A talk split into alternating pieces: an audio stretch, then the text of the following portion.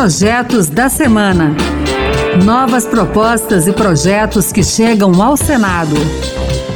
Olá, está no ar o Projetos da Semana. Eu sou Pedro Henrique Costa. A partir de agora, você vai conhecer as principais propostas apresentadas no Senado Federal nesses últimos dias. No programa de hoje, vamos falar sobre CPI do Ministério da Educação, regras de trabalho, energia sustentável e tem muito mais. Fique com a gente. Vamos abrir o programa falando do assunto que foi destaque da semana aqui no Senado. A Comissão de Educação convidou o então ministro da Educação, Milton Ribeiro, para explicar denúncias de favorecimento a líderes religiosos ao distribuir verbas públicas. O depoimento aconteceria nesta quinta-feira, dia 31, mas Milton Ribeiro pediu demissão no início da semana e o Ministério da Educação enviou um ofício ao Senado informando que o convite perdia sentido, já que Milton Ribeiro não era mais titular da pasta. O presidente da Comissão de Educação, senador Marcelo Castro, do MDB do Piauí, considerou a atitude do ex-ministro como um desrespeito aos senadores e destacou que agora está aberto o caminho para a instalação de uma CPI. Se, ao final dessas oitivas, nos restarem muitas dúvidas e a convicção de que precisamos investigar mais, de que os fatos são graves, gravíssimos, como se prenunciam, se tornará irrefreável a constituição de uma CPI para apurar esses fatos da maneira mais profunda que só uma CPI CPI tem capacidade de fazer isso daí. Diante disso, a Comissão de Educação aprovou um requerimento convidando o ministro interino da Educação, Vitor Veiga, para falar sobre denúncias. Caso não compareça na condição de convidado, ele já está convocado. O senador Randolph Rodrigues, da Rede Sustentabilidade do Amapá, afirmou que a ausência de Milton Ribeiro equivale a uma assimilação de culpa caso o ex-ministro não traga explicação para o que qualificou de desavergonhado tráfico de influência, o mais explícito da história dessa república. Nós estamos aqui com requerimento para assinaturas a, comissão, a uma comissão parlamentar de inquérito, já contamos com 10 assinaturas, vamos atrás das assinaturas que são necessárias para instaurar essa CPI, mas enquanto a CPI não vem, essa comissão de educação tem que cumprir o seu papel. Precipo, mister, não é possível continuar qualquer trabalho nessa comissão de educação não tendo esclarecimento dos absurdos, da roubalheira que se instaurou no âmbito do Ministério da Educação. Vamos falar de saúde. Primeiro, um projeto que tem a ver com vacina. É uma proposta de fiscalização e controle para que o Tribunal de Contas da União auxilie na investigação da diminuição considerável de investimentos na área de cobertura vacinal nos últimos anos. O senador Jader Barbalho, do MDB do Pará, alerta que em 2015 o país atingiu uma das melhores marcas, com cerca de 95% de pessoas completamente imunizadas dentro do público-alvo previsto no Programa Nacional de Imunizações. Mas no ano passado, a média de cobertura ficou em 60,8% e os números só pioram após dois anos de pandemia. Jader Barbalho acredita que um controle do TCU sobre as ações de vacinação pode melhorar investimentos no setor, além de corrigir falhas e distorções de gestão. Agora, um projeto que barra aumento nos planos de saúde. A ideia é controlar os reajustes abusivos nos planos coletivos. O projeto torna obrigatório que a Agência Nacional de Saúde Suplementar, ANS, regule os aumentos dos planos coletivos, a exemplo do que já faz com os planos individuais.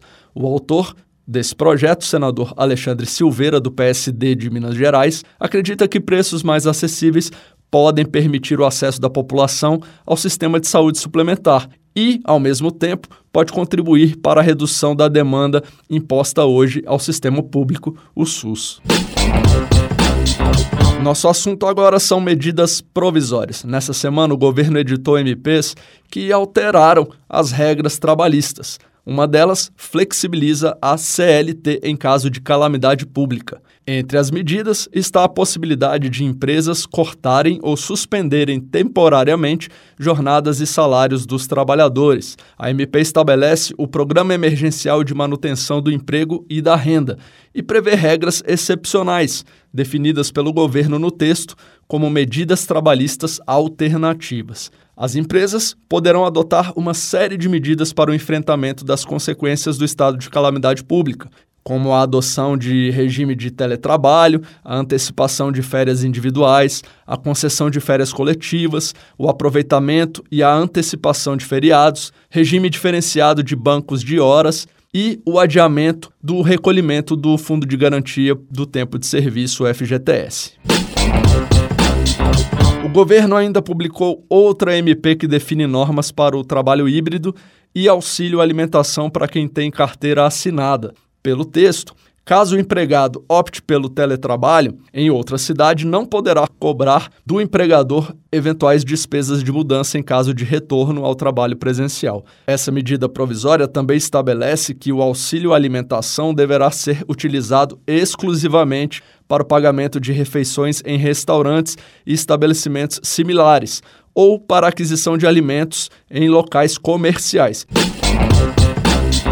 E para fechar esse bloco de medidas provisórias, ainda tem uma que libera 1 bilhão e 200 milhões de reais para o programa Agropecuária Sustentável. O crédito extraordinário vai compensar perdas de agricultores familiares atingidos pela seca nos estados de Mato Grosso do Sul, Paraná, Rio Grande do Sul e Santa Catarina. Os recursos vão atender produtores de municípios que decretaram emergência ou estado de calamidade nesses quatro estados o dinheiro será aplicado como subvenção econômica dentro do Programa Nacional de Fortalecimento da Agricultura Familiar, PRONAF. Vou falar agora de projetos que trazem benefícios fiscais, principalmente redução de impostos o senador Zequinha Marinho, do PL do Pará, apresentou uma proposta que estende aos motoristas de aplicativo uma regra que desde 1995 já beneficia quem usa o carro como instrumento de trabalho. É a isenção do IPI, Imposto sobre Produtos Industrializados, na compra dos veículos.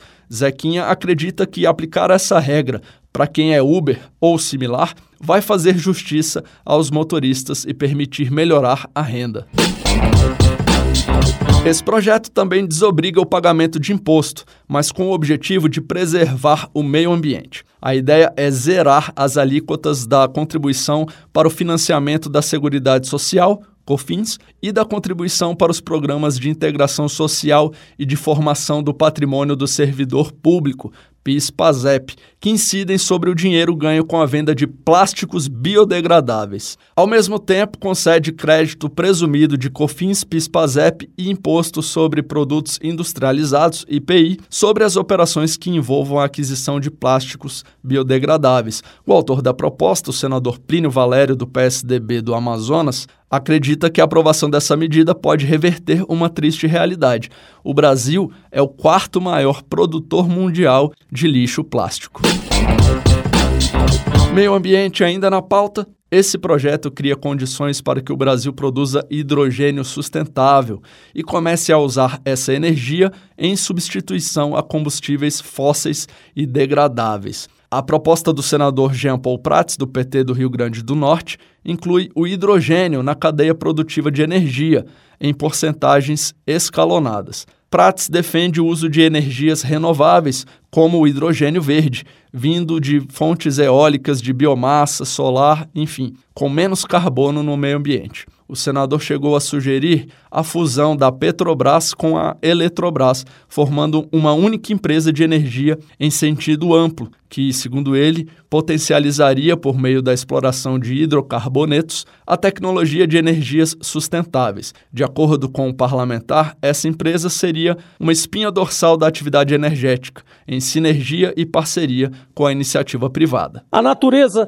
presenciou o Brasil com pelo menos 10 Itaipus de potencial de energia offshore, etanol, biodiesel, hidrogênio sustentável. São todas as alternativas que nos cabe desenvolver e que podem ser alavancadas e aceleradas pelas receitas do petróleo, cuja exploração do pré-sal ainda representa nosso passaporte para um futuro melhor. É isso aí, o Projetos da Semana fica por aqui. Você pode participar das leis do país. Acesse o portal E-Cidadania no site do Senado. Lá você pode ler as propostas, votar e até apresentar uma ideia. Se tiver apoio na internet, pode se tornar um projeto de lei. Acompanhe o programa Projetos da Semana na Rádio Senado toda sexta-feira, às duas da tarde nos sábados, às 8 da manhã, e também na internet. É só entrar no site da Rádio Senado e baixar o áudio para escutar quando quiser. Se você preferir, o podcast também está nas principais plataformas.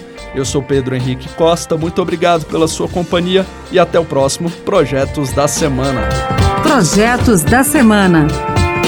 Novas propostas e projetos que chegam ao Senado.